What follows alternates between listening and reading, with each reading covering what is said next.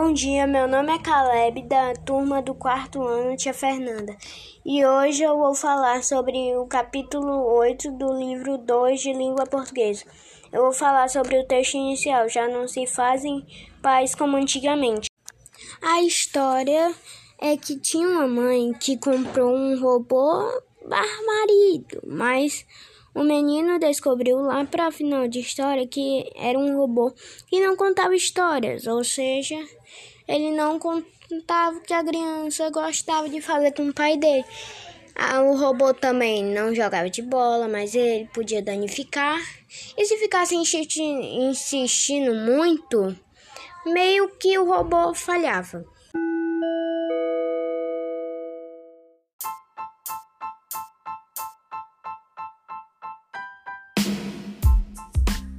Espero que, tenham, espero que tenham gostado. Tchau.